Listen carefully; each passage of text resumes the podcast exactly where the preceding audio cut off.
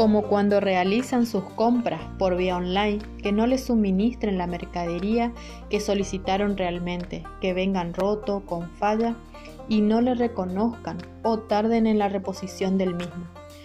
Otro riesgo serio que no se produzca la venta que ellos esperaban generalmente, esto sucede porque las personas desconfían de la procedencia cuando se trata de los sitios de Internet. Este esto le genera pérdida, más allá que, que les quede la mercadería, porque no se obtiene ningún ingreso de capital para llevar a sus hogares. Elegimos este chamamé, elegimos este chamamé del pastor Luna, el vendedor.